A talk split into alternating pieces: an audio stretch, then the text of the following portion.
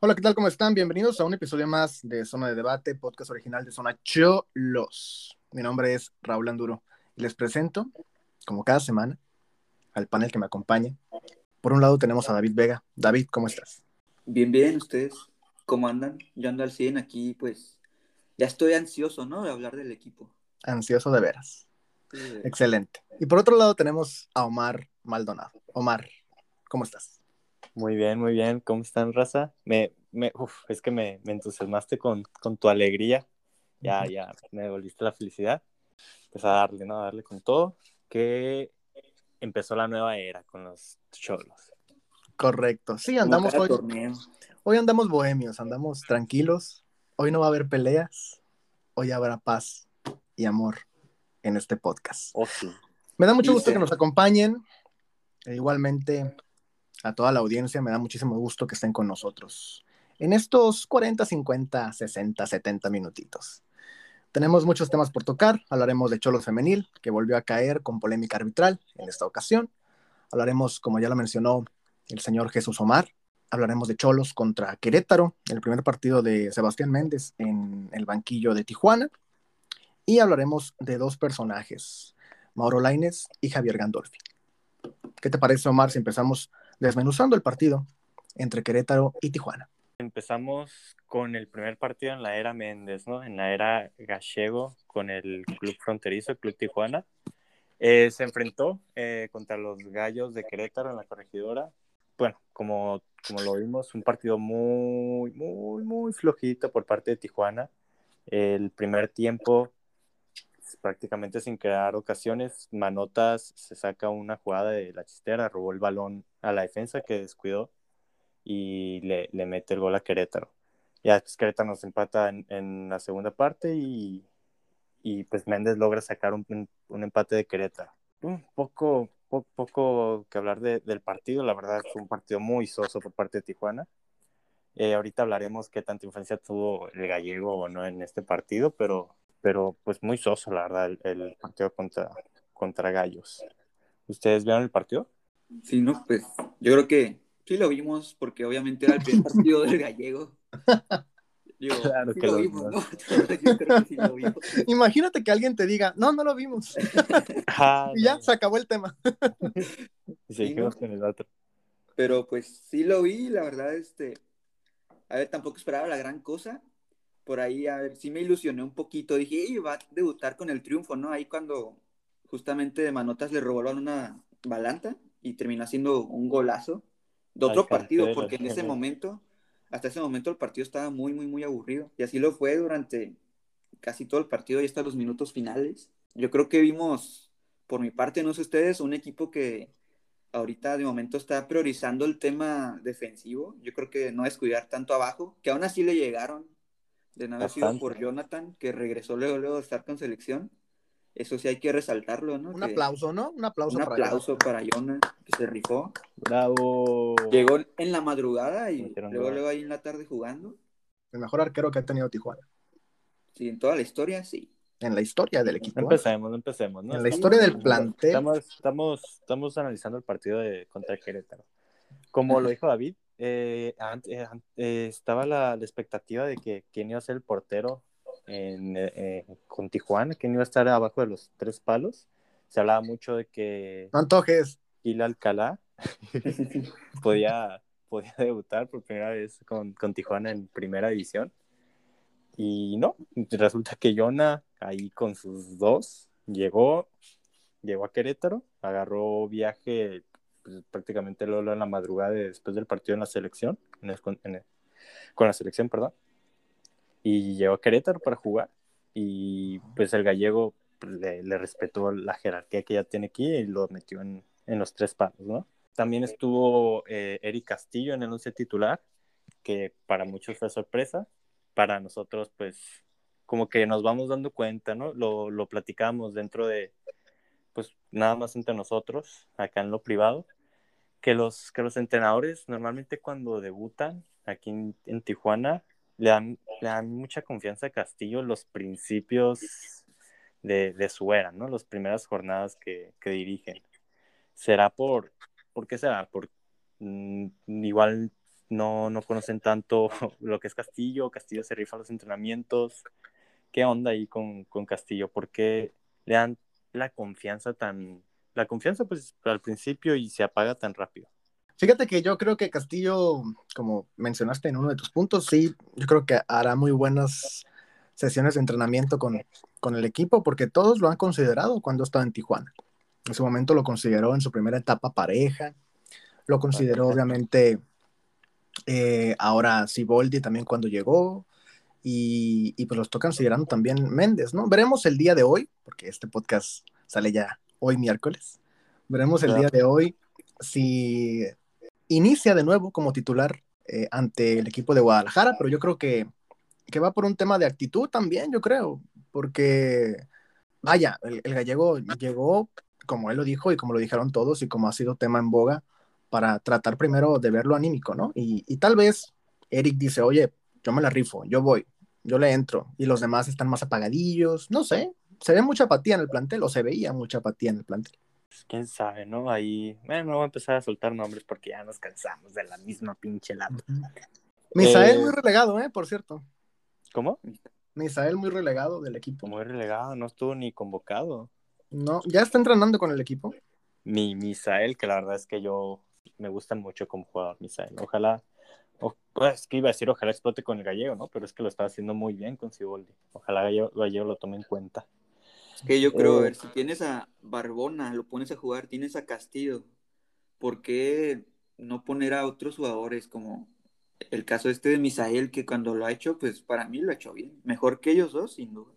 Y pues es un joven mexicano, ¿no? Aparte. Ajá, jugador mexicano.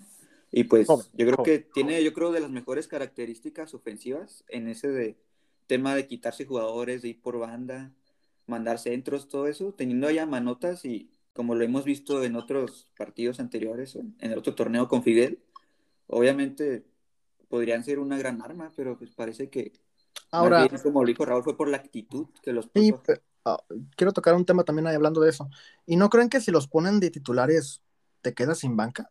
Porque meter de revulsivo a Eric Castillo o a Barbona, pues como que no es mucho revulsivo, ¿no? Pues Castillo de titular no sirvió mucho, la verdad. Pues no, pero tampoco de cambio. Entonces metes a Misael como titular y te quedas sin banca. Y creo, y fue uno de los temas que tocó el gallego en conferencia de prensa, justamente, que no tenía un fondo de banca, uh -huh. porque todos estaban muy cansados. Estaban todos muy cansados, exactamente. Uh -huh. Pues mira, aprovechando, ¿qué te parece si hoy escuchamos las primeras impresiones sobre el partido, en especial el partido del gallego? Eh, pero en líneas generales creo que que hicimos un correcto primer tiempo y el segundo nos, costó mucho y sí hemos terminado cansados del partido. Eh, pero, pero eso se debe también a que tuvimos que trabajar bastante eh, en los primeros días, eh, porque entendíamos que, había cosas que, corregir y también, como dije antes, juega muchísimo el factor mental en estos momentos.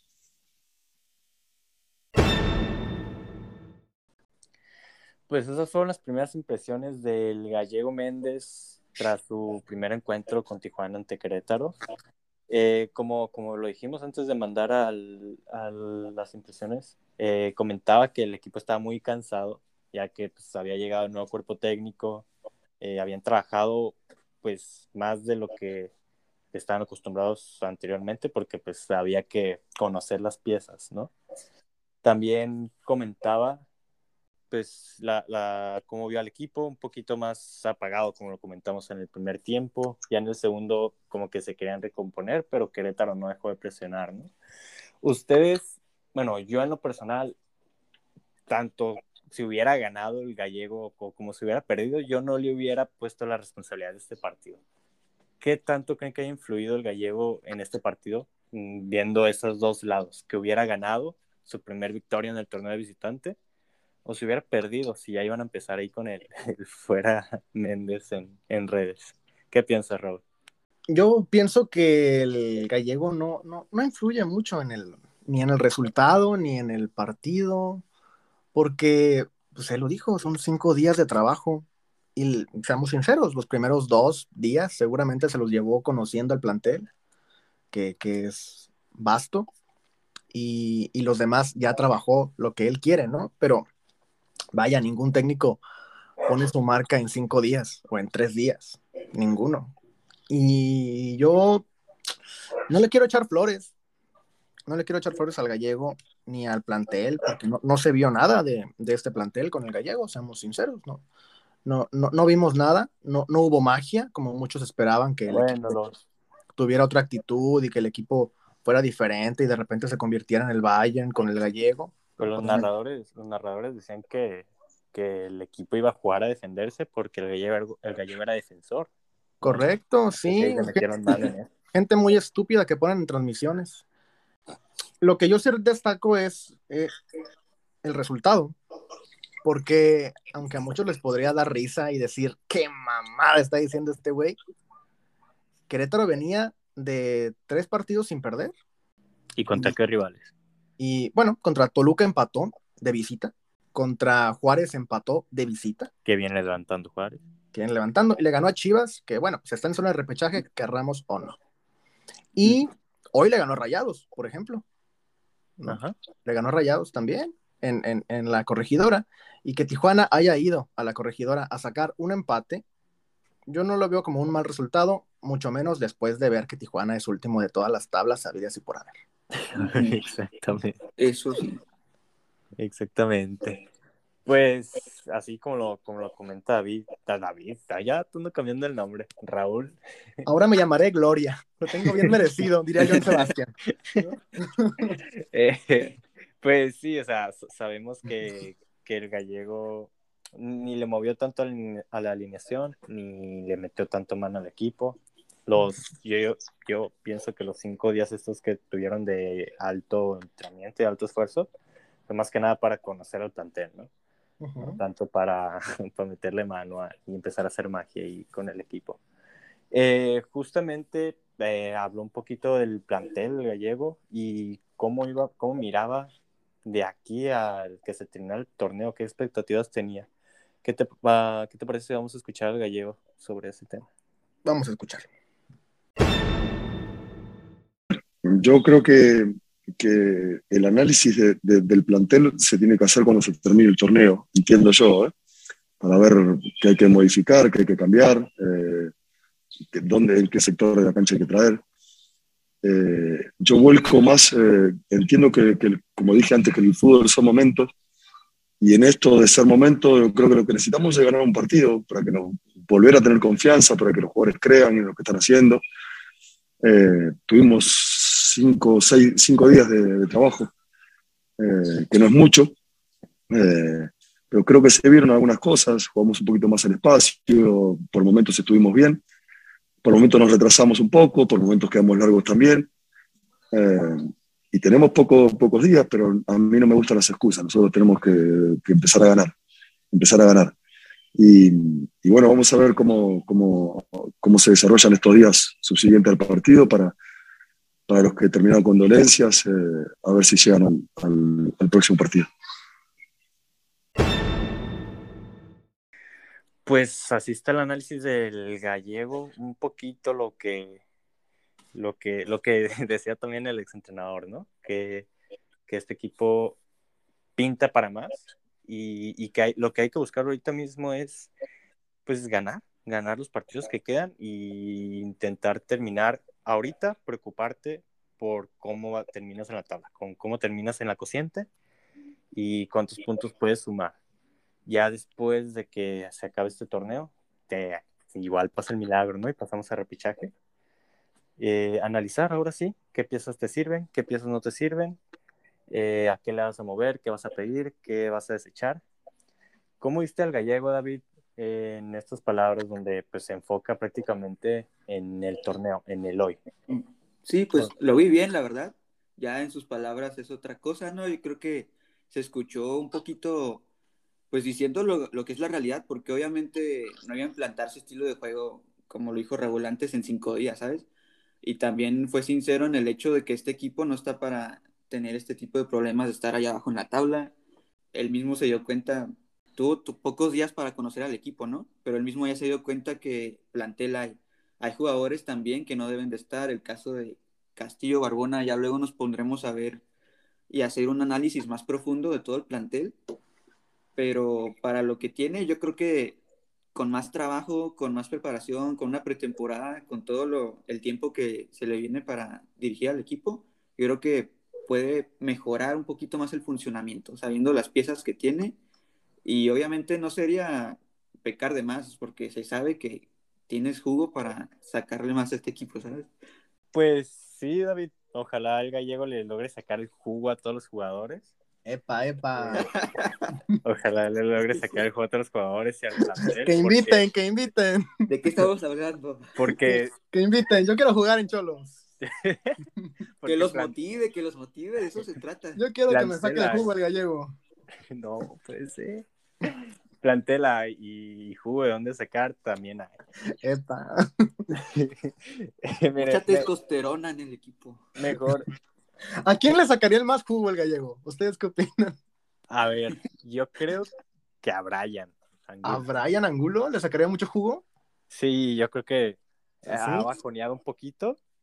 Mm, tiene un, gran nivel para de dónde sacar jugo. ¿A poco? ¿Tú crees? Creo yo que sí. Yo creo que a alguien que tiene mucho jugo son los chamaquitos, ¿no? Porque cuando estás chamaco tienes mucho jugo. Este, a lo mejor. El caso de Yanes. Yanes o el toro, ¿no? Ah, pues el, toro. El toro, yo creo que al toro sí le anda sacando todo el jugo, ¿eh? Al toro yo creo que. ¿Tú le sacabas el jugo al toro, Omar? Yo no. ¿No? No, pues yo no le sea eso, si no ahí anduviera, ¿no? Pero... Es cierto, es cierto. Pues sí. Es cierto, es cierto. Bueno, bueno, continúen con los temas. Bueno, ¿qué, qué te parece si escuchamos las siguientes declaraciones del gallego? Pues ya. ¿Ah, más? Ay, ¿cómo habló el gallego? Sí, sí, sí, habló un chingo. Va, Vamos, vamos con el gallego Méndez. Yo creo que vamos a salir adelante por, por los buenos jugadores que tenemos.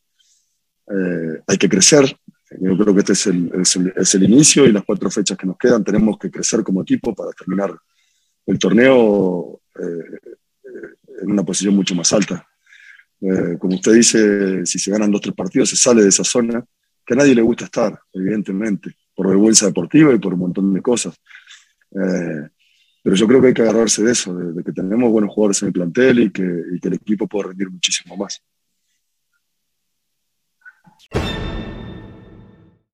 Pues esas fueron las palabras del Becho Gallego, eh, hablando un poquito de las expectativas que tiene este equipo, que se conoce que tiene un gran plantel y lo que podría venir, ¿no? A finales de este torneo.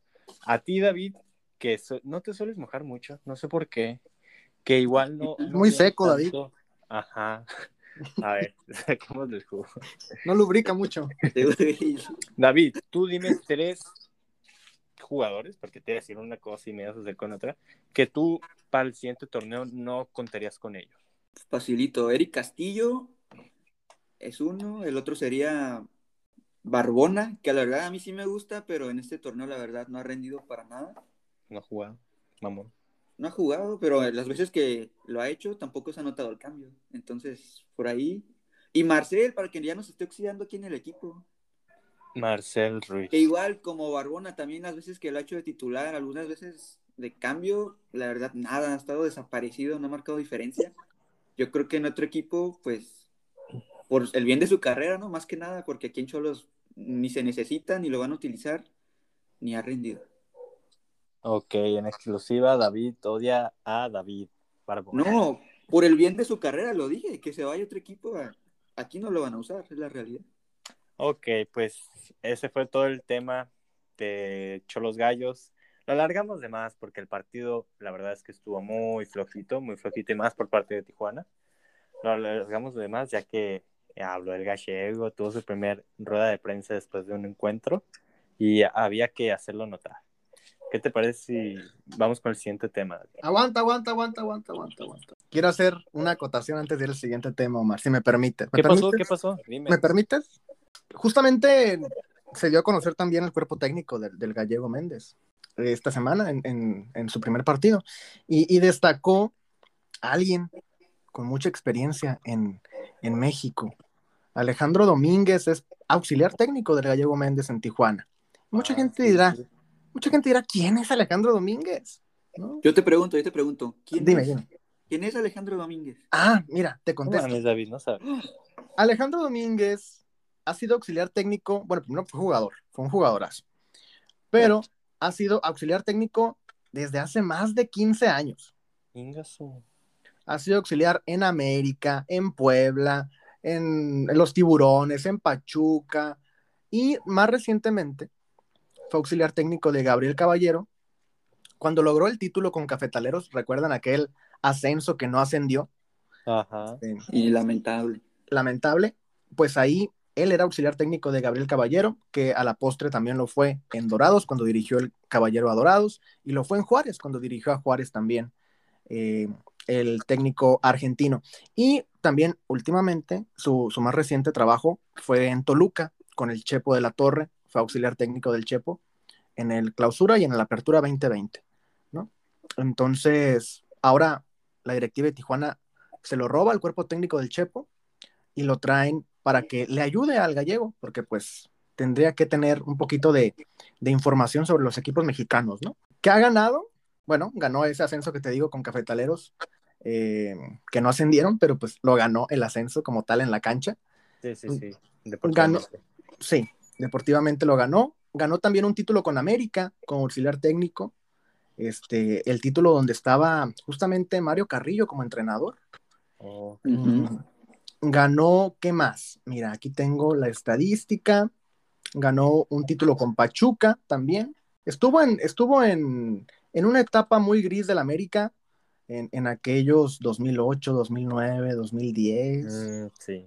Este, estuvo en esa etapa con América, pero a la postre, pues bueno, salió ya, se fue a Pachuca, estuvo ahí en Pachuca. Salió y floreció la América.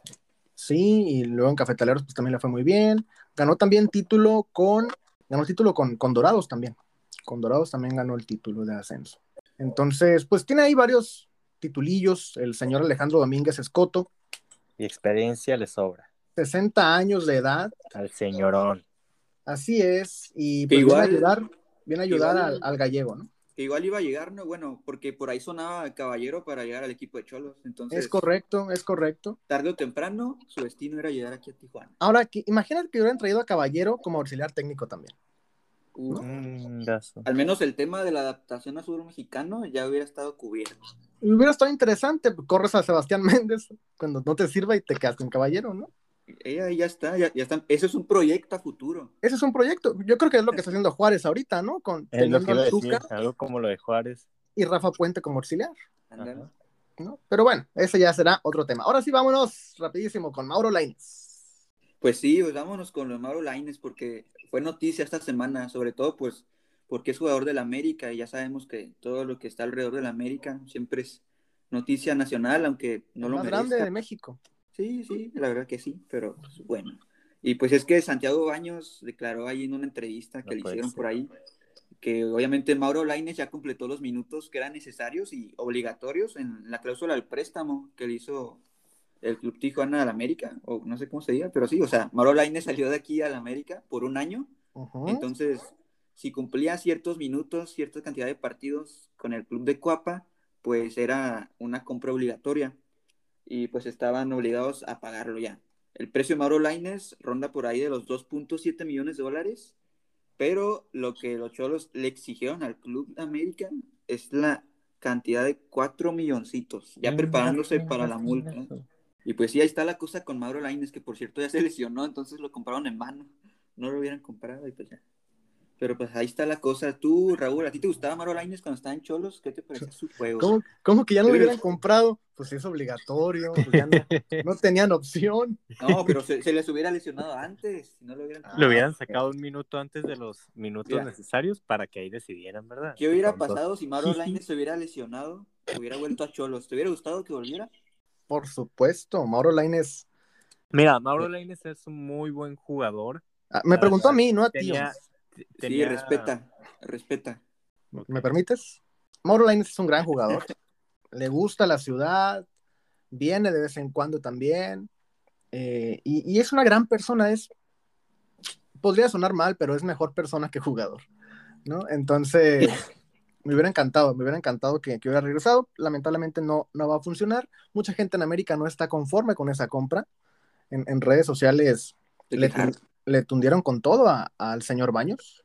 Y triste por, porque es un gran jugador. Aparte, Solari lo contempla absolutamente. Y, pero como dices tú, pues ahí son cuatro, cuatro millones, dijiste, de dólares. Cuatro millones de dólares. Estamos hablando de cuántos millones de pesos. Este... ¿Quieres que te saque la cuenta? Muchos. A ver, sácame la cuenta, por favor, para ver cuánto de la deuda nos baja, ¿no? ¿Qué comprarías con eso tú, Raúl? ¿Qué compraré con cuatro millones de dólares? Sí. Pues mira, me compraría. Ya primero... 80, 80 millones de pesos. 80... Ah, pues ya pagamos la multa. o sea, ya. Y quedamos penúltimo, ¿no? Ya, sí, igual nos quedan, nos quedarían cuántos, 60 millones por pagar, más o menos. Igual va a salir alguien más. Igual saldrá alguien, o igual se vende Cardona o se vende Barbieri. Y mira, ya es más dinerito para las arcas y se paga la multa. O igual que vuelva Barbieri y Cardona y pues ya no hay pedo en gastar.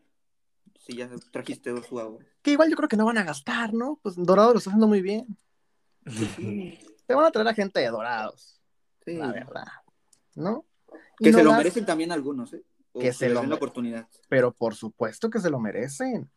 Pero por supuesto que se lo merecen. Yo espero aquí en diciembre que haga pretemporada la Pantera Zúñiga, Paolo Irizar.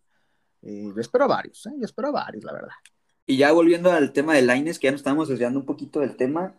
Eh, Omar, ¿a ti qué te parecía? Porque hablando ya en lo futbolístico, ya dejando de lado el tema personal, que a Raúl obviamente le cae muy bien Mauro Laines en 44 partidos aquí en Tijuana, que yo aquí en la Apertura 2019 con pareja todavía, le tocó el último torneo, luego pasó por Quinteros, luego el primer torneo de Pablo Guede, que pues, fue una total decepción, pero en 44 partidos con Cholos nomás logró tres goles, o sea, ¿en serio es la verdadera estrella o, lo inflaron de más o qué rol? Pues, eh, es, lo, es lo que iba a decir ah, cuando estoy interrumpiendo a, a Raúl. Que no es delantero.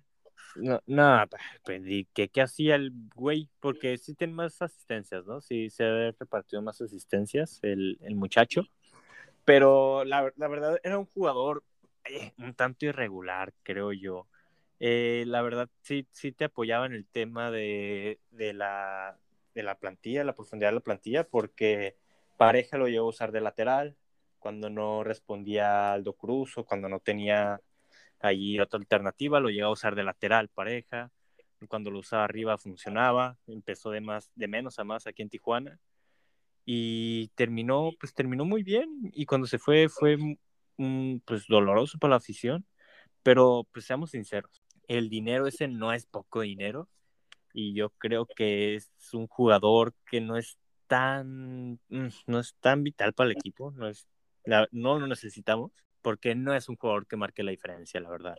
No es un jugador que, pues ya estoy diciendo tres goles. No era un, era delantero, jugaba de extremo, pero él, no te iba a rescatar un partido nunca. Era un jugador que te desborda muy bien por, por la banda y tal vez te mete un buen centro, pero sin un buen equipo, Laines no te sirve de nada. Y se está viendo un poquito ahorita en América. Cuando América va bien, Laines va muy bien. Y cuando el América no sirve, Laines no sirve. Y aquí en Tijuana fue un poquito lo mismo. Yo creo que la Inés prefiero que no haya vuelto, la verdad. Como lo mencionaban ustedes ahorita hace rato, viene muy bien ese dinero para la multa porque la multa va a caer. Y pues sí, la verdad es que la Inés es buen jugador, pero mm, está bien que se queden en América, que paguen, que paguen. Un jugador que no hace la diferencia, ¿no? Que nomás te acompaña al equipo en las derrotas, en las victorias, pero ¿qué te parecería, cómo te caería en lugar de Castillo, poner a, Mail, a ahí, o sea. en lugar de Castillo. no, es que ya no pondría ninguno de los dos. Ah, me estás poniendo al nivel de Laines. Eh, no, pero es que mira, si tienes ahí a Titi Rodríguez, tienes a Ortiz, tienes a Misael, tienes a Fidel, no ocupas a Laines, no ocupas a Laines, creo yo. Y pues si lo vas a traer y no te van a dar nada de dinero, va a terminar saliendo alguien más. No, yo creo que son movimientos ilógicos me parece bien que se queden en el América. Aparte, la Inés no es un jugador para Tijuana, ¿eh? La Inés, si, si regresara, iba a salir al siguiente torneo. Sí, pues al final era negocio, ¿no? Lo que querían hacer con la Inés desde el principio que lo trajeron, de ya de Lobos Web, rendir y pues que fuera luego, luego, para sacar dinero, porque así es el equipo, ¿no? Sí, y más ahorita que le sirve, yo creo que ya se imaginaban una multita por ahí, no sé. quién sabe, Pero- la verdad. ¿Qué les parece? Ya dejando de lado ese tema, nos vamos con las cholitas. Con el- la cholo femenil, porque la otra vez ahí en el partido, ahí salió de que a las jugadoras no les gusta que le digan cholas ni cholitas, les gusta que le digan cholos femenil. Es una Ahí ya- mentira, ¿eh? Pues es lo que dijo el Tami. Sí, ¿no? no, no Es creo. una mentira, es una mentira absolutamente. Ah, entonces los de TUDN. Sí, es gente estúpida. Y, y lo digo con todo respeto. Con Ah, todo respeto. Nah, ya con eso ya está bien. No, pero es que es, es gente estúpida. No, no es- digo, antes de tocar el tema, ¿no escucharon el comentario de Diego Armando Medina? Ay, Maradona dije. ¿Qué dijo? ¿Qué dijo? ¿Qué ¿Qué dijo? dijo? Que, que, o sea, fue una estupidez completamente. En el partido entre Rayadas y Necaxa, eh, debutó una Ah, ya sé, ya sé, ya sé. jovencita de 18 años y la comentarista mujer hizo la aclaración, ¿no? De que, ah, pues acaba de cumplir 18 años y el estúpido este dijo, ah, ya es cancha reglamentaria. O sea, Eso, viejo. dando comentarios así, neta, o sea, yo espero, y no ha tuiteado nada desde ese entonces, ¿eh? Yo espero que lo despidan, porque es un comentario absolutamente mm, machistas, o sea, Poco profesional. ¿Es en serio? es que son comentarios, Sí. son comentarios que no se hacen ni dentro, ni en un micrófono, ni en privado. Seamos sinceros. O sea, ¿cómo Mm. vas a hacer un chiste? ¿Estás viendo la situación actual? Sí, sí, sí. ¿Y cómo haces un chiste de esa magnitud en televisión nacional en un partido femenil? O sea, es absolutamente ridículo. Además, en la situación que está la Liga Femenil ahorita, que está buscando un montón de temas de igualdad, de pagos, no, y, el país. y-. A ver, a estamos ver, a ver. en a el ver. mes en la lucha contra el cáncer de mama. Y, Totalmente fuera de lugar esos comentarios de pues ese comentarista, ¿no? Si así se hace llamar, si es profesional, pero pues bueno. Y ahora sí, pues vamos a desglosar. Ah, aguanta, poquito- aguanta, no toqué el tema. Sí, bueno, aguanta, aguanta, aguanta. El, el punto es que no toqué el, el- el tema que, que- que habías hecho referencia a los de tu DN. Eh, al equipo femenil no le molesta que les digan cholas, ¿eh? En absoluto. El tema, a mí, a mí nunca me ha gustado decirles cholitas, porque siento que es despectivo. Siento que es como, ay, como cuando te dicen, ay, el gordito, ay, el chaparrito, ¿no? Pues es Siento- cariño, es de cariño. Siento que va por ahí. Por ejemplo, nosotros siempre decimos cholas. eh, Este es el once inicial que presenta Fabiola Vargas eh, y chalala, chalala, chalala. Pero, y aparte ellas lo han compartido en sus historias de Instagram y, y todo, y les ponen, ponen ellas cholas. Entonces, no es un tema de que no les guste, ¿eh? Pero bueno, igual, seguramente a lo mejor habrá alguna. No estoy tampoco haciendo una generalización, pero simplemente para acotar ese tema que habías tocado, David. Va, va. Y luego, luego ya sabemos, ¿no? Siempre que a Tijuana, la capital, empiezan a sacar sus historias. Por ejemplo, la varonil, que los zapatos, que las cábalas, etcétera, etcétera. Ya sabemos cómo son allá todos los de TUDN y eso. Pero pues bueno, vamos a desglosar un poquito, tampoco tanto, porque al equipo no le fue bien. Entonces vamos a ver lo que, las acciones más importantes del partido. Primero que nada, el equipo empezó bien. Yo creo que América es un equipo que juega bien, estaba ahí parejita en la tabla general junto con las Cholas. Y entonces iba a ser un partido muy, muy, muy disputado. Los primeros minutos, para mí, eh, el equipo de Tijuana jugó mejor. Por ahí buscando los trazos largos al frente, buscando a Higgs.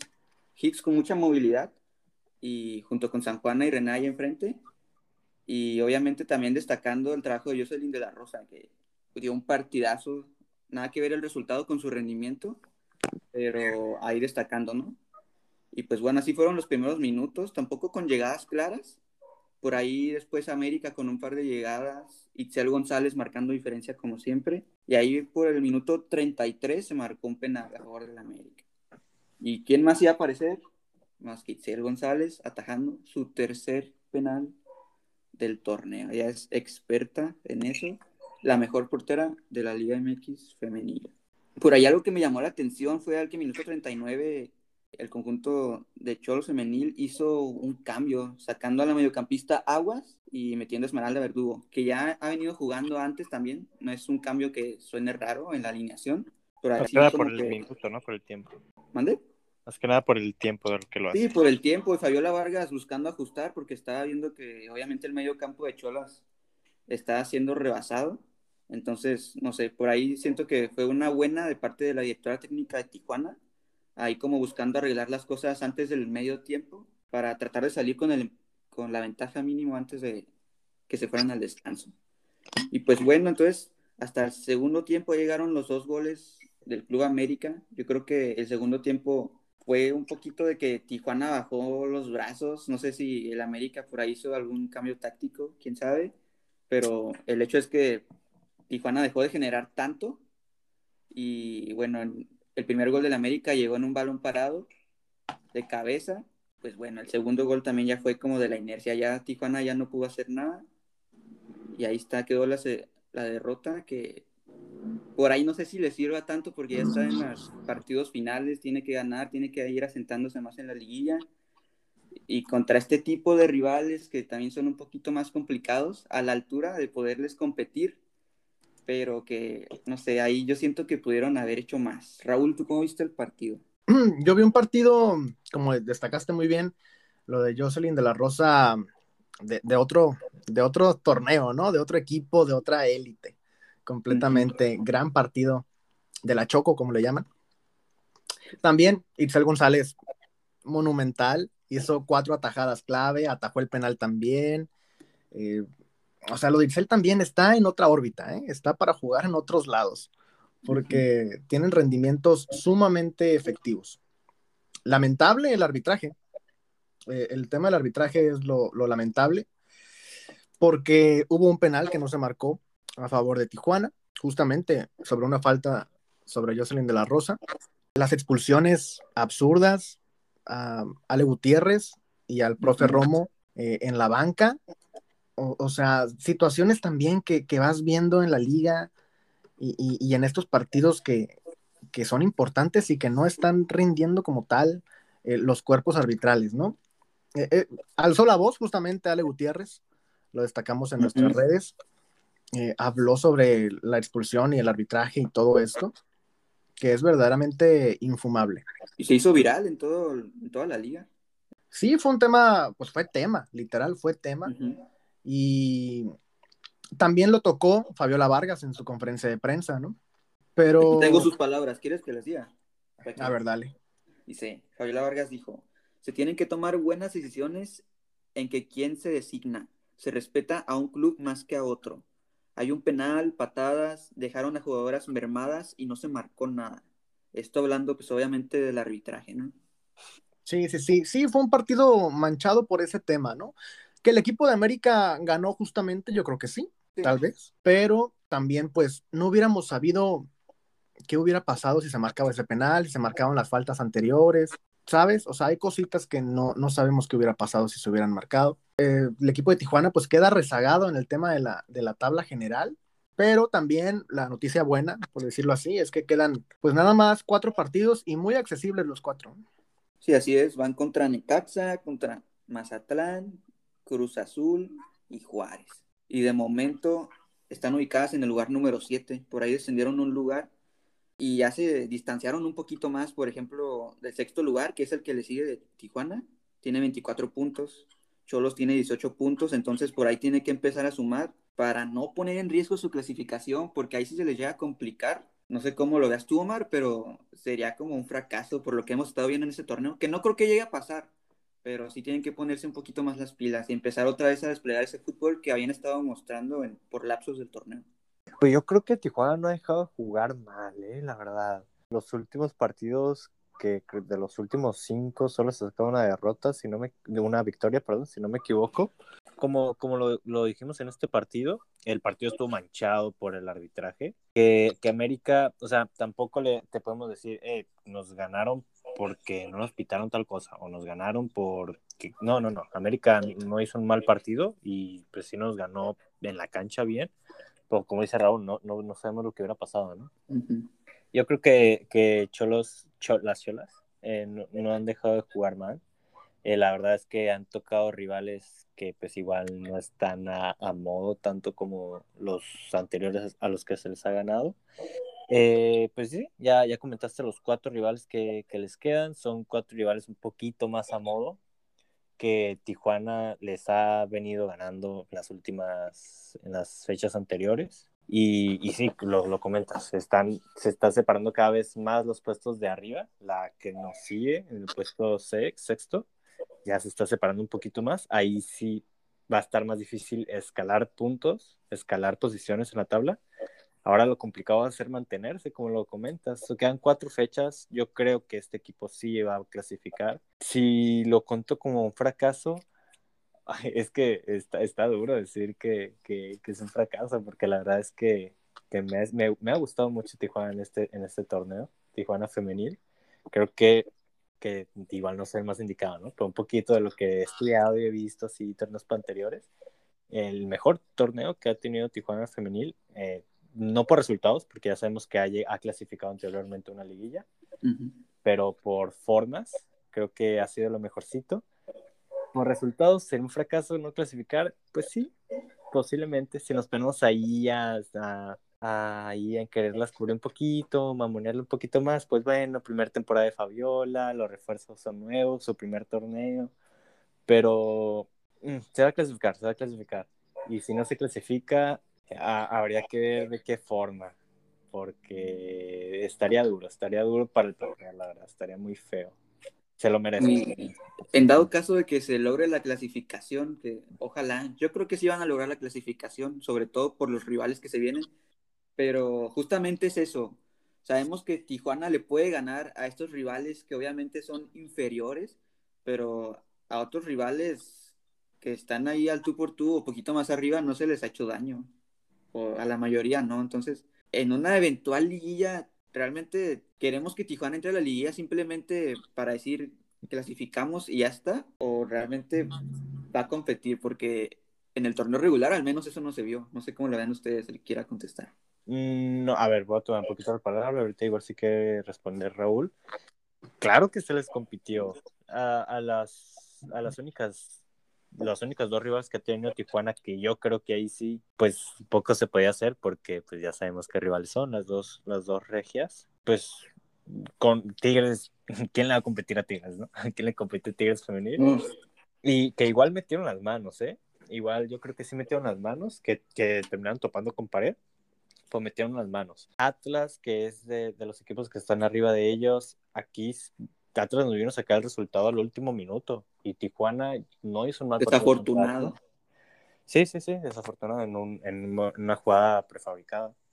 Y ahí pues ya nos sacaron el, el, el, los tres puntos de último minuto en un buen partido de Tijuana, creo yo. Eh, con Chivas igual, un muy buen partido de, Tijuana, de Tijuana. Yo creo que sí se ha competido bastante bien y, y los primeros resultados malos al principio de temporada eran marcados por errores que yo creo que poco a poco se han ido arreglando esos errores, más que nada en la defensa por parte de Fabiola. Así que yo creo que si se clasifica no es simplemente clasificarse como en caso de la Bardonil si llegara a pasar repechaje por hacerlo. Yo creo que sí se podría llegar a hacer un buen, un buen papel y sinceramente yo creo que se puede pensar en, en una corona y en un campeonato. Pero ya, eso es mucho, mucho impacto. ¿Tú crees, Raúl? ¿Lo ves igual? No. No, ya no, no, yo no lo veo para nada cerca, ¿eh? pero para nada. Eh, ya resaltaron ustedes el tema. Tigres les ganó 3-0, que es la líder. Rayadas les ganó 4-0, que es la sublíder. Ante Chivas perdiste 1-0. Con Santos empataste. Con América perdiste. Con Atlas perdiste. Con los equipos que están, que van a estar en liguilla, no has podido ganarles. Okay, pero, pero lo máximo que, que has sacado ha sido un empate. Eh, y un empate con un Santos que no estaba siendo el Santos que ya es ahorita. Un Santos que ya está calificado a liguilla. Entonces, no sé. Digo, les pueden competir, por supuesto, les pueden competir. Pero es una serie de ida y vuelta. Y, y es muy complicado. Y, y, yo, la verdad, yo no pienso en, en otra cosa más que este equipo califique, sea como sea porque yo creo que eso ya es una victoria para lo que mencionó también Omar al inicio de su comentario, porque Fabiola Vargas viene llegando, aunque ya conocía la institución, pero también vienen llegando muchas jugadoras a este equipo y ha logrado acoplarlas en su primer torneo. Fue el caso, pues bueno, de Ania Mejía, que se ha consolidado en la defensa, que llegó también a ese torneo, Jocelyn de la Rosa, Esmeralda Verdugo que regresó, Villamizar, Hicks, eh, todas ellas que, que, van llegando y que ya lo estén haciendo y que estén jugando y que lo hagan bien, creo que eso ya es una victoria para, para el equipo de, de, Tijuana femenil. Y ya lo que hagan o no hagan en liguilla, yo creo que ya no va a ser parámetro. ¿eh? Si califican eventualmente y logran quien sea les toque en cuartos de final, logran avanzar a semifinales, ya es una cosa, pero para hacer fiesta nacional, creo yo. Pero para mí el hecho de ya calificar ya es victoria. Lo que pase después ya es ganancia también. ¿Y piensas que es fracaso no calificar? Yo pienso que sí. ¿Sí? Yo pienso que sí es un fracaso no calificar. Porque tienes que aprovechar estos torneos donde otros equipos que son fuertes y candidatos también siempre, como Pachuca, como León, como el mismo Toluca, como Cruz Azul, no han podido llegar a ese nivel y Tijuana pues se ha colado también por el hecho de que ellos andan mal. Entonces, si no aprovechas estos torneos en los cuales hay unos equipos que, que se rezagaron y que eventualmente o normalmente son competidores al título, pues agárrate de las uñas porque va a estar complicado.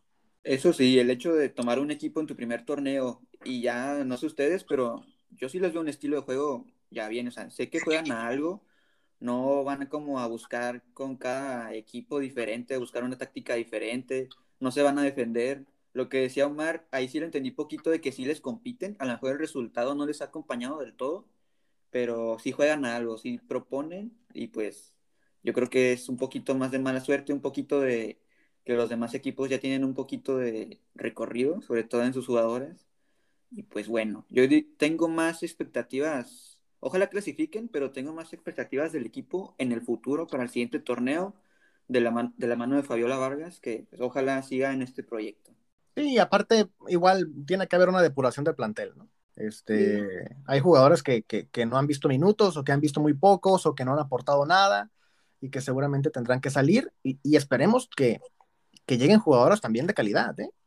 O sea, que, que, sigan haciendo este mercado, que lo ha hecho muy bien Fernando Arce, que sigan haciendo este mercado de buscar jugadoras de rayadas, buscar jugadoras de Tigres, buscar jugadoras de América, de Santos, de esos equipos que están ahí y que son jugadores de calidad. Yo creo que si siguen haciendo ese recorrido de buscar ese tipo de jugadoras, eh, este equipo tiene, tiene un techo todavía muy alto por alcanzar. Así es. Que la semana que viene no hay, no hay fútbol femenil, por cierto, es fecha FIFA. Es fecha FIFA femenil. Donde va a estar Itzel González, ¿no? ¿Perdón? Itzel González, como cada. Anda en selección, correcto. El equipo regresa a jugar hasta el primero de noviembre este, en el estado de Victoria contra las Centellas. Vámonos. el ex equipo de Fabiola Vargas. Ándale. Pues bueno, ¿qué les parece si dejamos a la femenil de un lado y platicamos de un tema de un tema que se habló allá por Sudamérica, un poquito, o sea, se habló fuera del club, pero lo envuelve. Y pues ahora fue el involucrado, eh, un ex jugador. David, si a ti te digo el capitán de Tijuana, el histórico capitán de Tijuana, ¿a ti qué se te viene a la cabeza? No, Gandolfi, Gandolfi, Gandolfi. No hay otro. Gandolfi, ¿no hay otro? Pues, así que digas histórico, de todos los tiempos de Tijuana, Gandolfi, por mucho. El Capi, que vuelve el Capi. El Capi. Yo pensé en el Torito Rodríguez, no sé por qué. ¿Me dijiste el histórico capitán? Torito Rodríguez. Torito Rodríguez.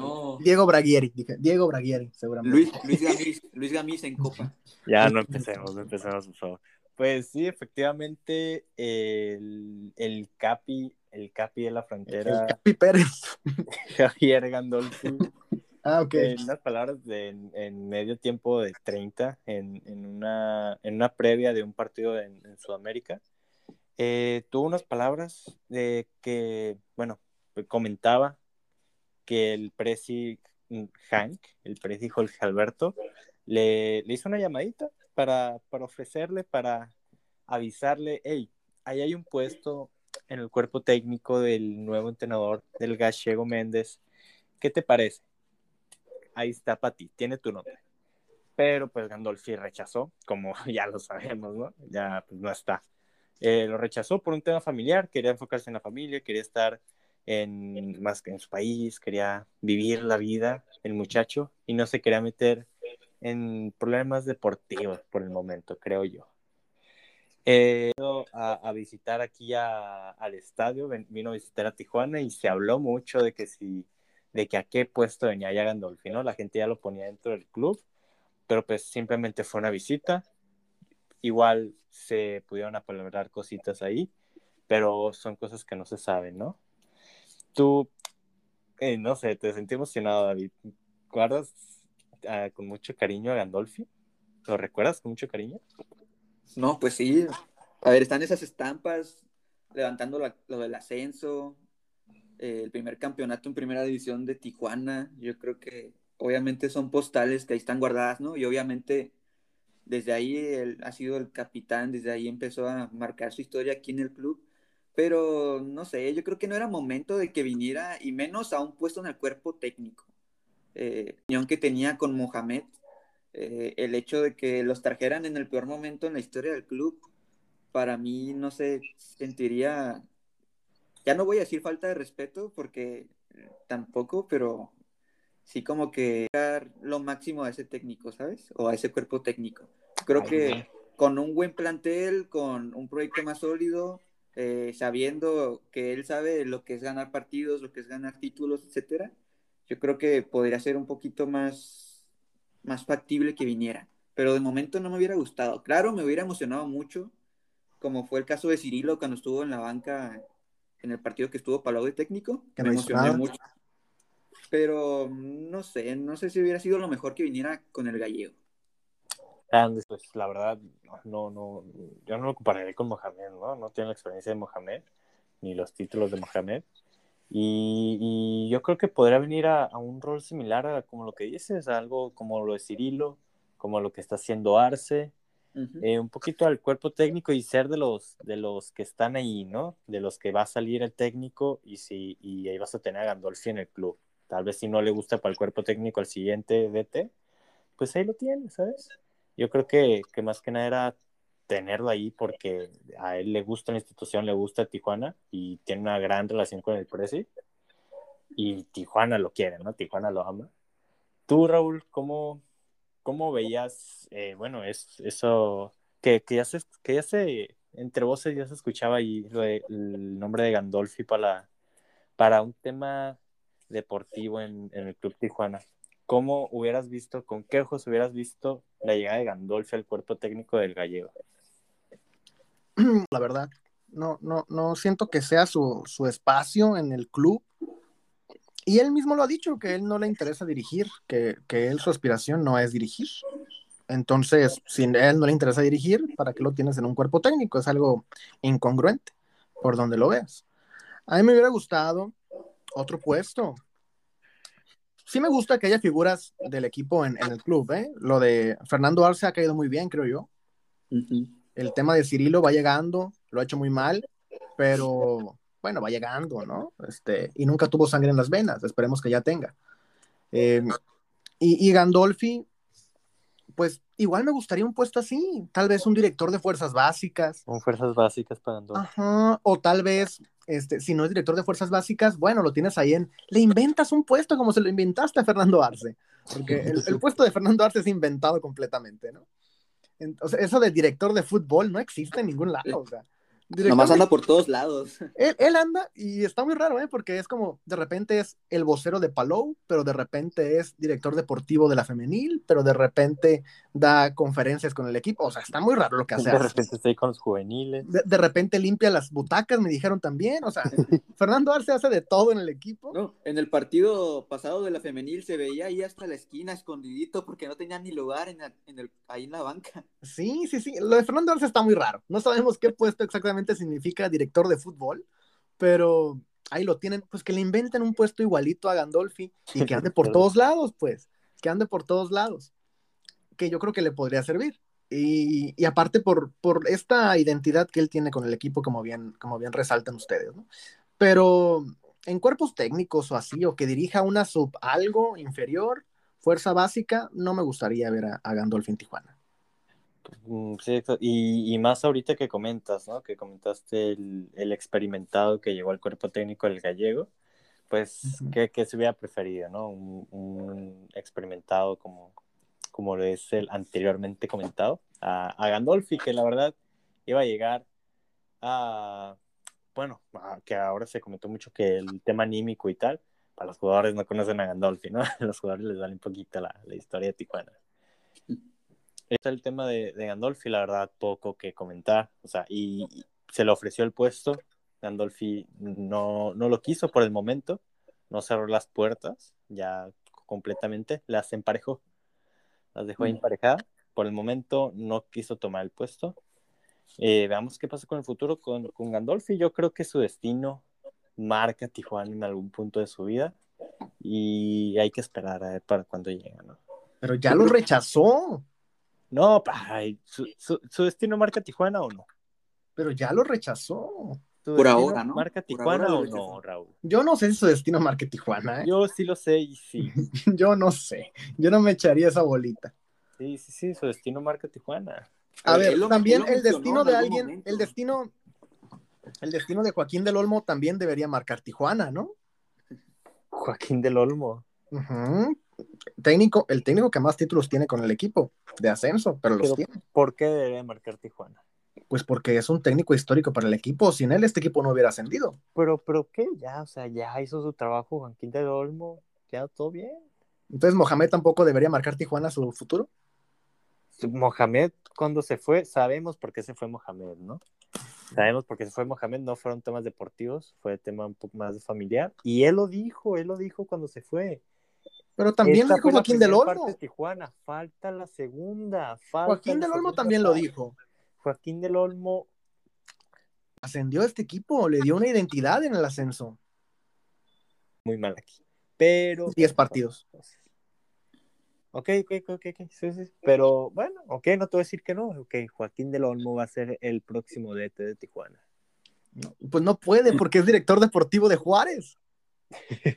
entonces, entonces, Es ¿qué lo que te digo, es lo que te digo. Tal vez tú dices, el futuro de Gandolfi está en Tijuana. Tal vez no, tal vez ten- termina como director deportivo en Mazatlán. Pero, pero lo igual Gandolfi, Gandolfi cuando se fue, a todos nos quedó la espinita de que Gandolfi tenía que regresar.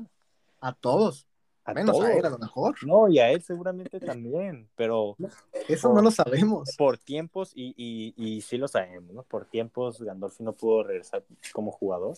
A ver, todos han dicho, cuando se van, todos han dicho que quieren volver. Nah, esa, no. Es, esa es una cosa básica de jugador o de entrenador. no, no, no. Dime un nombre. Benedetto. Benedetto, ¿qué dijo ese güey? Benedetto dijo, espero que en un futuro pueda regresar al equipo de Tijuana a hacer más goles. Ah, y otra está, cosa- está Otra cosa es que no se haga por el tema económico. está en un quiere. video, está en un video ahí en, nuestra, en nuestro Instagram, ¿eh? para que lo quieran ver. No, sí, pero lo espero, se dijo, lo espero. No, no, no, tipo, Mohamed dijo, falta la segunda parte. También Joaquín del Olmo dijo eso. Joaquín del Olmo, y aquí tengo la declaración, ¿eh? Domingo 12 de abril del 2020, hace por- un año. Raúl, porque Joaquín del Olmo dijo- Joaquín del Olmo. Joaquín Yo nomás del Olmo te dije dijo- que Gandolfi tiene que venir a Tijuana. Joaquín del Olmo dijo, sé que Cholos está en el futuro. Seis meses después, director deportivo de Juárez. ¿No? El futuro de Gandolfi está en Tijuana. Yo sí lo sé. Bueno, tú lo quieres creer, es otro peo. No, yo sí lo sé. y así Pero- será, así será. No, gente. Tal no, vez, tal vez no viven para verlo, pero. O tal vez es otro Gandolfi.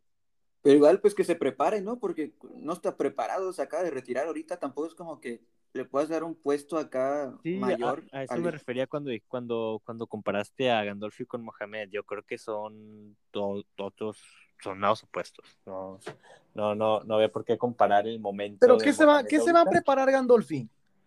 Pues para lo que vaya a llegar. ¿Y cómo que- te preparas para no saber a qué vas a hacer? Se va a preparar para director de fútbol, Se va a preparar para todólogo. para todo logo. Ok, ok, ok. Va, va, va, va, va. ¿Qué te parece? Pero mira, yo creo que sí, mira, va a terminar llegando, porque ahorita, no sé si en este torneo, o este torneo ya no, obviamente, y en los próximos, estos recientes, Tampoco. y los que vienen tampoco, pero en algún momento. ya Ándale. Ándale, en algún momento. Ya llegó Fernando Arce, ya llegó Cirilo. en- Mira. No sé si Núñez sigue ahí, pero estuvo acá también cuando se fue. ¿Quién más? Hay, hay muchos ahí. En esta semana y en la siguiente no creo, pero de ahí para El adelante- siguiente año no sé, pero tal vez el siguiente o el otro, ¿no? Así. Porque, porque ahorita el equipo no tiene identidad. Lo único que tiene identidad es cuando ves a esos exjugadores ahí que dirigiendo a la sub-18 y a la, ahí rondando por el femenil, etcétera, etcétera. Que también qué Con poca Frankie identidad. Oviedo ¿eh? también ahí estuvo. Sí. Qué poca identidad también tener a Cirilo, Epa. un, ti- un tipo de esa calaña sin venas. ¿Y a quién más traes? Ese es el pedo. No, pues puedes traerte a varios, ¿no? Puedes traerte a quien tú quieras. Pero que se identifiquen también ellos con el equipo, no nada más que sean figurines que estuvieron en un título o en dos. Es lo que yo pienso, ¿no? Eh, lo de Fernando Arce, pues es tijuanense, él nació aquí. Obviamente él se quedó aquí y fue mucho más sencillo hacerlo parte del, del, equipo, ¿no? Darle un puesto dirigencial, que de hecho él prácticamente desde que se retiró dijo, pues yo quiero, levantó la mano. Eh, lo de Cirilo, pues él tiene una hija que nació aquí, si no me equivoco. Eh, entonces, pues también tiene esa parte, ¿no? De, de, de que tiene esa influencia por, por la ciudad y, y, luego se preparó, según dice, ¿no? Yo no lo veo muy preparado, pero Cirilo dice que se preparó, ¿no? Tiene el equipo sub-18, o sea, en lugar 14, pero pues él dice que se preparó y porque muchos técnicos creo que van a Barcelona a, a, ver una plática de una hora y según esto ya pueden dirigir. ¿no? Mío, ¿saben qué? Ya, hay que terminar el tema porque Raúl, a estas horas, se, se empieza agresivo. No, pues yo digo la verdad. O sea, Ah, Tomás, o sea- este, pues veremos que, eh, a ver si le nacen venas a Cirilo en, en- en el equipo, ¿no? Porque no tiene sangre de ese tipo en las venas. Y eso que nos cae muy bien, es de la familia. Un saludo, Cirilo, un besote. Y ya después de todo, ¿no? Bien. Sí, un beso, un beso, Cirilo. ¿eh? Esto es parte del show nomás. Obviamente nos caes muy bien. Guiño, guiño. No, Eh, bueno, nada más que agregar, señores. nada. David. Buenas noches, buenos días, buenas tardes todos. Bueno, Hoy gana, hoy gana Tijuana, hoy gana. bueno, Tijuana. señoras, déjame despido, David. Pero hoy gana Tijuana. Bueno, señoras, ahorita te voy a dar la palabra, no te preocupes. Ah, ok. Bueno, hemos llegado al final de esta emisión. Diré lo de siempre, ha sido un placer estar con ustedes. Les recordamos que estamos en redes como Zona Cholos. Compartan este episodio si les gustó y si no les gustó, también compártanlo para que hagan chile con la cola. Mándenos también mensajito si les gustaría que habláramos de algún tema en específico para siguientes emisiones. Ya viene el especial de Halloween. ¿Qué vamos a hacer, David, en el especial de Halloween? Pues vamos a. Pues no sé, ¿qué dices tú? No sabes. Omar, ¿qué vamos a hacer en Halloween? Oh, es que es sorpresa, no lo tienes que comentar. Exactamente. sabe, tampoco pues, sabe, Es no puede ser posible Halloween. que no el equipo de zona de debate no sepa qué vamos a hacer en No se Halloween. lo pierdan, gente. Es increíble, es increíble. Y así, así están conmigo, no puedo creerlo. Bueno, también, oye, hay que hacer el anuncio, anuncios parroquiales antes de irnos. Este, pues somos un medio independiente, tienen que fondearnos, ¿no? Yo estoy esperando Pues sí. que la gente nos done. Nos done. David y Omar comen tres veces al día, Omar un poquito más. Eh, entonces, si está dentro de sus posibilidades donarle algo a este humilde medio independiente, plataforma informativa, el mismo link donde ustedes escucharon este episodio en nuestra biografía de Instagram, ahí hay un apartado para que nos puedan echar que es que el dólar, que es que los 5 dólares, que es que los 354 mil dólares. Eh, ahí nos pueden echar el, pues para el venenito, ¿no? Para la pizza de los viernes. Sí. Y se Ay. llevan un, un video personalizado de Omar saludándolos. Se llevan un video personalizado de Omar al- a, la gente que done. Tal vez hacemos dinámica ahí con unos guantes de Jonathan Orozco que tenemos pendientes. Entonces, ustedes vayan donando. El que más done se gana un beso de David. Y bueno, Uy. Eso sí es real.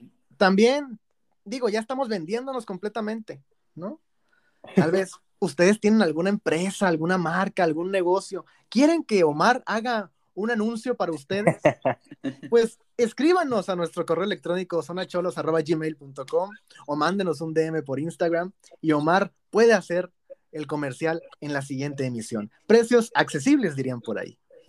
No, Entonces ya, ya hice mis anuncios para la gente que quiera donar o si tienen negocio y quieren que aparezca en cada emisión del podcast, que ya nos quedan como cuatro emisiones nada más, pero ahí también pueden ser parte de esta humilde plataforma informativa. David, gracias. Gracias, gracias Omar, gracias Raúl. Eh, pues ahí síganme en Instagram, Twitter, David Vega, David.dex02 y pues no se desanimen, gente, ya casi se acaba el torneo. Omar, gracias. De nada, Raúl. De nada, David. No, no sé por qué me agradece. Y gracias a la gente por escucharnos y por soportarnos, ¿no? Porque yo no me soportaba. Muchas gracias. Yo tampoco te soporto. No. Y bueno, gracias a ustedes por habernos acompañado en una emisión más, la edición 24 de Zona de Debate, la 14 de esta segunda temporada, a la cual ya estamos llegando al final. Nos escuchamos la próxima semana, miércoles a partir de las 9 de la mañana con mucha más información. Pásenla bien. Adiós.